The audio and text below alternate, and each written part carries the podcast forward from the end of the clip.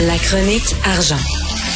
Une vision des finances pas comme les autres. Alors, bien sûr, euh, Yves Daou, directeur de la section argent du Journal de Montréal, Journal de Québec, euh, bien sûr, euh, les fiscalistes se prononcent sur la fameuse taxe anti-vax.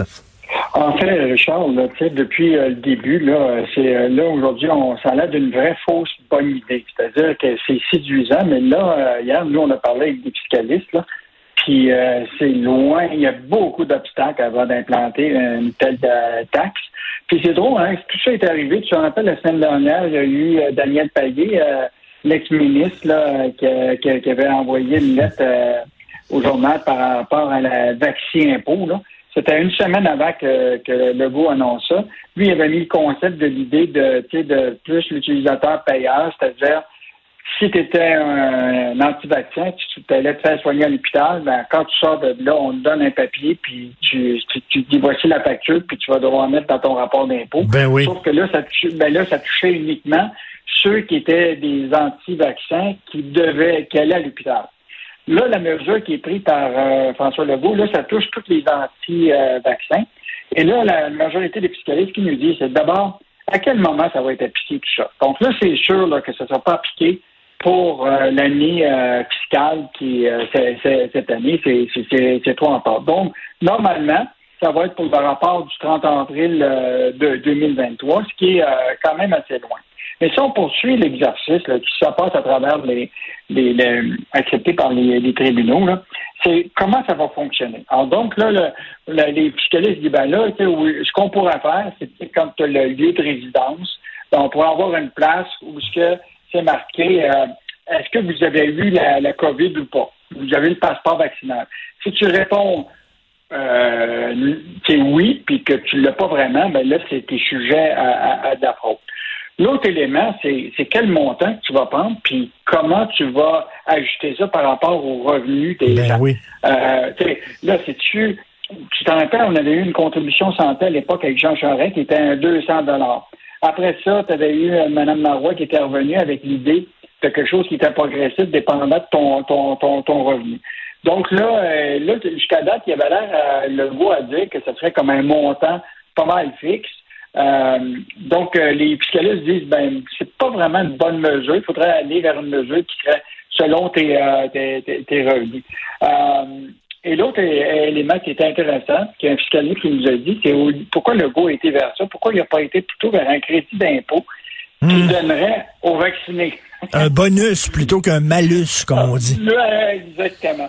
Alors, euh, les fiscalistes sont un peu euh, perdus dans tout ça euh, parce qu'ils disent bon, on va attendre de voir concrètement comment ça va se passer, mais je pense qu'il va y avoir beaucoup, beaucoup d'obstacles avant d'arriver à, une, action concrète et qu'on verra probablement pas le jour avant ton rapport d'avril 2020. Ben c'est ça, là. C'est c'est pas demain la veille. Ben, euh, Michel Gérard un, bon point aujourd'hui dans sa chronique parce que bon, lui, euh, en théorie, il est pour la taxe, mais en même temps, il dit bon, les gens très riches, eux autres vont s'en foutre. C'est comme du pocket money, comme on dit en anglais. Là, ils vont en payer la taxe puis ils s'en foutent totalement. Puis les gens très pauvres, ben ils font pas de rapport d'impôt. Hein? Donc euh, eux autres, donc ça, ça va être encore la classe moyenne qui va casquer. Exactement, puis ça va être les antivax de la, de la classe moyenne qui vont se retrouver avec euh, avec euh, la facture. Donc encore là, tu vois une espèce d'iniquité euh, dans, dans, dans, le système. Donc c'est beau la mesure de vouloir emmerder les, les, les, les antivax, mais la, la réalité, c'est est-ce que ça va réussir vraiment à les convaincre? Hmm. Deuxième, ça va-tu rapporter? Puis là, j'imagine la tonne de fonctionnaires qu'on va mettre là-dessus. eh oui. Puis aller, aller, chercher l'argent que les gens n'ont pas payé, ça c'est une autre affaire. Est-ce qu'ils vont vraiment aller jusque-là? Une bonne nouvelle, par contre, aujourd'hui, dans la section argent, des tests rapides qui vont être produits au Québec. Ça, c'est bon. ah oui, mais ce qui est fascinant, Richard, c'est qu'on se retrouve aujourd'hui dans une situation où on a parlé de tests rapides il y a, tu te rappelles, plus d'un an, où qu'on avait reçu des tests rapides du fédéral, puis ça avait été stocké dans des entrepôts parce que à l'époque, c'était pas important les tests rapides, tout ça. Là, aujourd'hui, c'est devenu l'enjeu majeur. Donc, d'un côté, les entreprises eux-mêmes qui disent là, c'est important que les entreprises puissent avoir ces précieux tests, parce que là, ce qui arrive, là, c'est que comme ils ne peuvent pas avoir les PCR, parce que c'est dédié seulement au, travail essentiel, puis là, il n'y a presque pas de tests de part, La question, c'est que beaucoup d'employés qui, aussitôt qui ont qui pensent qu'ils ont un symptôme, tout ça, ils disent, ben, moi, je peux pas rentrer au travail, d'un coup, c'est la, la COVID. Or là, les employeurs se retrouvent dans une situation parce là, ils perdent du monde, mais ils savent pas vraiment si, c'est quoi la réalité. Alors, aujourd'hui, les employeurs réclament euh, des, des, davantage de tests. Puis là, ce qui est la bonne nouvelle, c'est que là, le gouvernement euh, vient de conclure une entente avec une compagnie qui s'appelle MedSup Médical, qui a justement euh, une usine à Saint-Laurent. Et là, euh, ils vont ils vont produire presque 70 millions de tests rapides d'ici le mois de mai. mais une partie de ça va, une grande partie va être d'abord faite en, Chine parce que c'est une entreprise qui, des, assises en, en, Chine. donc, tu as 70 millions de tests antigènes qui vont être produits en janvier et mai euh, prochain par cette compagnie-là qui s'appelle Mathieu Médical. Et, euh, donc là, tu vois déjà que ça s'amorce. Euh, déjà, ils prévoient là, euh, déjà vers la fin du mois de février, 5 millions de tests rapides vont sortir de l'usine, puis chaque semaine, puis 10 millions sur une base hebdomadaire, etc., pour se retrouver avec 70 millions. Donc, quand même une bonne nouvelle, mais je trouve ben qu'on arrive un peu à la dernière minute avec ça. Ben Alors, oui. les, les, employeurs, là, écoute, ils sont en panique parce que beaucoup de gens disent euh, Moi, je rentre pas parce que je pense à la COVID. Mais la question, c'est que tu ne peux pas valider ça puis vérifier ça. Donc, euh, un enjeu à la fois de ressources humaines, puis tu as, un enjeu industriel là, qui est vraiment d'avoir des tests le plus rapidement possible. Tout à fait. Et euh, moi, je suis tout à fait d'accord avec toi. On arrive un peu tard avec ça. On aurait dû y penser avant de faire faire des tests ici plutôt que de les acheter euh, à l'étranger. Euh, Québec investit dans un fonds cofondé par un ex de White Star. Donc, tu te rappelles l'enjeu qu'avait eu le ministre Fitzgibbon à un moment où lui-même s'était retrouvé actionnaire d'un des fonds de White Star. Or là, dans la Gazette officielle, c'était annoncé euh, hier euh, que le ministère de l'Économie va injecter 16 millions dans un nouveau fonds qui est lancé par un ancien dirigeant de cette firme-là où se trouvait euh, à l'époque Fitzgibbon.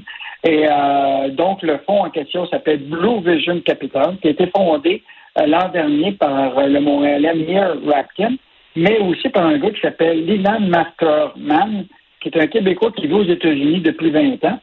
Et c'est ce mastermind-là qui a travaillé justement à, à White. Euh, il a dirigé le bureau à, New York. Et donc, euh, mais là, Fitzgibbon, il dit, moi, je le connais pas. Et euh, donc, on assume que, c'est vrai. Il dit, il dit, comment ça a fonctionné? Il dit, on a fait un appel d'offres. Le gouvernement va investir dans des fonds qui vont aider des, des, des, entreprises d'ici. Et donc, à la fois euh, Blue Vision Capital a gagné le, concours. Il se retrouve Investissement Québec là-dedans, la Caisse, le Fonds FTQ, puis le Fonds d'action. Donc, euh, ensemble, les quatre ont mis 32 millions. Euh, puis, juste rappeler que près de 100 millions doivent être investis dans les jeunes entreprises sélectionnées par le concours euh, du fonds d'amortissement, qui, qui, qui d'amorçage, excuse-moi, euh, de, de, de, de, qui est présenté par Fitzgibbon. Donc, euh, quand même un élément d'information. Moi, ce que je trouve, Richard, c'est que je trouve qu'il y a beaucoup d'argent public qui se retrouve à être géré par des fonds privés pour lesquels, après ça, tu n'as pas beaucoup de, de de compte. Et euh, c'est pour ça que nous, on écrit ces articles-là, parce qu'on va poser des questions plus tard. Où cet argent-là a été? Euh, est-ce que ça a donné des emplois au Québec? Est-ce que ça a créé des jobs ici ou c'est parti dans des, euh, des, ailleurs dans, dans, le monde? Donc, euh, ça, c'est un exemple là, où que on apprend ça un peu par la bande. On, on informe les gens euh, que c'est qu'on a mis cet argent-là, mais euh, hmm. il faut toujours surveiller l'argent public où il va. Ben, tout à fait. Reddition de compte et transparence, c'est important. C'est notre argent après tout. Merci beaucoup, Yves Daou. On se reparle demain. Au revoir. Merci. Au revoir. Alexandre Moraville-Wallet qui est avec moi. Écoute, un vétéran anti-vax qui est mort de la COVID. Un autre, hein, il y en a beaucoup quand même, le, même aux États-Unis, des animateurs radio anti-vax qui finalement sont morts de la COVID, Alexandre. Ben la COVID n'a pas d'yeux, hein, puis elle se fout de vos convictions. Hein, c'est très triste. Là, on se réjouira pas de cette nouvelle-là. Oui, il y en a beaucoup. C'est sûr qu'on les rapporte plus souvent dans les médias. C'est Alain Poulain, un vétéran, euh, qui est décédé là, cette semaine après évidemment avoir contracté la COVID-19 et avoir refusé les vaccins. Euh, c'est une histoire très triste, puis ça, ça revient. Tu le dis, oui, il y a beaucoup de gens anti-vaccins qui finissent par contracter la COVID, sont moins bien protégés, euh, vont subir évidemment des contre-coups plus forts, des effets secondaires plus intenses, parfois même pouvant mener hospitalisation, euh, soins intensifs et éventuellement un décès. Euh, mais c'est effectivement extrêmement triste. Puis ça démontre encore une fois une chose, c'est que être anti-vaccin ou être contre les mesures sanitaires, être à la limite complotiste, parce que faut pas tout mettre ça dans le même panier. Hein. On peut, il y a des gens qui sont inquiets par rapport au vaccin qui ne le mm. prennent pas, sans être des anti-vax convaincus. Là. Faut pas tout, tout mettre le même monde dans le même panier à salade. Mais ça démontre qu'il y a des gens qui sont éduqués, il y a des gens qui ont une carrière extraordinaire qui en ont une en ce moment, des gens qui travaillent dans le milieu médical, dans le milieu de la santé, des fois aussi qui peuvent verser vers le complotisme, les mouvements anti-vaccins. Puis là, on en a ici un exemple là, euh, touchant. D'ailleurs, toi, tu suis ça de très près, les complots, depuis un bon bout de temps. Tu as un excellent balado, faut le dire. Hein? Vous devez absolument écouter ça, euh, le balado d'Alexandre sur les complots. On est, c'est quoi les nouveaux complots? Y a-t-il des nouvelles affaires qui sont sorties complètement pétées? Il euh, y en a, ben il y en a toujours. Là, évidemment, là, euh, c'est c'est monsieur Saget qui est décédé aux États-unis. Bob Saget, Bob Saget. Ben oui. Ben évidemment, on a immédiatement là, euh, c'est complètement indécent, mais ces réseaux sociaux, ça a pris à peu près 30 minutes pour qu'on commence à blâmer ça sur son vaccin, en disant que c'est à cause du vaccin qui est ah. décédé. Plein de gens qui se sont saisis de ça, ça a créé même certaines euh, fausses nouvelles, faux articles sur des sites de fausses nouvelles. Ça allait extrêmement rapidement. Euh, pour ce qui est de nos, euh, nos plus intéressants, je vais le dire comme ça, entre guillemets, euh, QAnon, entre autres, euh, il y a encore des gens à Dallas, hein, c'est toujours pas fini, ceux qui attendent que John F. Kennedy Jr. ressuscite. Euh, c'est c'est pas, pas une blague, hein, je rappelle. Ces gens-là sont encore à Dallas, encore à ce jour, sont leurs chiffres varient, là, sont pas des centaines ou des milliers, là, tu sais, sont encore quelques dizaines de gens. il va apparaître sur le comme ouais, mais je, je, je, je, fais un petit résumé pour ceux qui n'ont pas suivi cette saga-là qui s'est déroulée dans les derniers mois. Euh, c'est un groupe de gens, euh, de la, évidemment, de la de frange de théorie du complot de QAnon qui ont euh, décidé de se rendre euh, à Dallas, oui, au Grassy Knoll, c'est l'endroit justement où, sur la plaza, où s'est fait assassiner John F. Kennedy, parce que ils s'attendaient à ce que le fils de John F. Kennedy, John F. Kennedy Jr., qui est décédé en 1999. John John, non, dans un accident d'avion, là. Exact, qui est mort dans un accident d'avion à Martha's Vineyard. Euh, on a retrouvé même son corps, là, le, lui puis celui de sa femme, dans l'avion là, qui a coulé dans l'eau. On sait qu'il est mort. Là, eux, autres disent, eux autres disent, il est pas mort finalement, puis il va apparaître, ou il est mort, mais il va ressusciter, ce qui est pas la même euh, chose. je dis ressusciter, mais non, il pense qu'il est pas mort. Okay, Ça, c'est une bah. vieille théorie du complot. Ça fait longtemps que ça dure. là. C'est aussi vieux que, euh, ou presque, On dit que à ce moment-là, dans l'écrasement d'avion, ça a été orchestré par la coqueluche préférée de tous les euh, complotistes, Hillary Clinton, ni plus ni moins. On dit qu'à l'époque, elle euh, convoitait le même siège politique que euh, John John et aurait donc décidé de le faire assassiner. Et John F. Kennedy Jr., lui, ayant eu vent de cet assassinat-là, aurait mis en scène sa propre mort pour pouvoir continuer à lutter contre l'État profond de la de son sa cachette hein, en étant mort. Quelle meilleure cachette pour faire ça? Il était convaincu jusqu'à puis ils sont encore pour certaines personnes qui va revenir incessamment à Dallas, revenir en disant je n'ai jamais été mort, me voici, je vais être le colistier de Donald Trump en 2024, donc son vice-président, futur vice-président peut-être, et annoncer qu'il n'était pas mort tout ce temps et qu'il va ben, sauver le monde, blablabla. En parlant des Kennedy et des complots, le fils de Ted Kennedy, c'est un pété, là.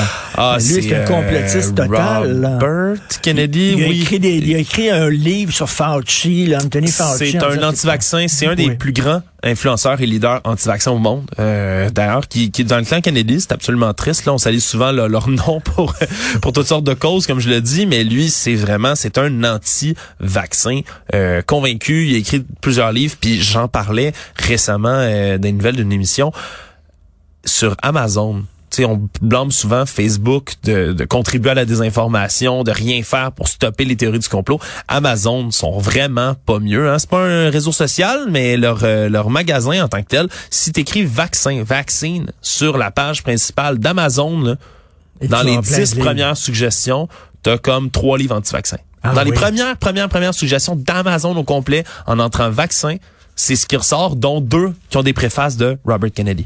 Ouais, c'est ça. Euh, c'est le, c'est ça, c'est le fils de Robert Kennedy. Excuse-moi, je dis Euh, le fils de Ted Kennedy. Je pense que c'est le fils de Robert Kennedy. Je crois oui, aussi. Tu as tout à fait raison, c'est le fils de Robert Kennedy. Et écoute, à chaque fois que je mets sur euh, mes médias sociaux euh, des histoires de d'antivax qui meurent de la COVID, il y a toujours des gens qui me répondent "Ouais, mais vous parlez de ça les médias, mais ceux qui sont morts du vaccin, vous en parlez pas, puis ils sont beaucoup plus nombreux. Pour chaque pour chaque antivax mort de la COVID, vous en avez 10 qui sont morts du vaccin." C'est, évidemment, là, on pourra jamais euh, contredire ces affirmations-là, peu importe le, le- les chiffres qu'on va avancer dans les médias dits traditionnels comme ça. On va toujours sembler parler euh, en disant des informations qui sont pour eux. On est corrompu, on donne des informations qui sont fausses. Je le rappelle, une fois que tu as basculé dans une réalité parallèle où tout ce Ben oui. qui est dit des médias puis par le gouvernement est faux, euh, tu vas t'informer constamment ailleurs fausses D'ailleurs- nouvelles, puis tu t'y rends. C'est triste, mais tu sais, moi, c'était vraiment l'impression que j'avais. Je suis content que le couvre-feu se lève euh, lundi parce que de remettre des mesures comme ça en place, alors qu'on a comme promis un peu entre guillemets de de, de pas revenir à ça et tout, ça donnait raison beaucoup à bien des gens de ces mesures sanitaires. D'ailleurs, jeudi, 9h30, euh, va dans les toilettes, ton enveloppe brune t'attend enfin. avec euh, l'argent. Enfin, Euh, l'homme lézard qui sort de la cuvette pour me le donner. Alexandre Moranville, voilà, merci beaucoup. Salut.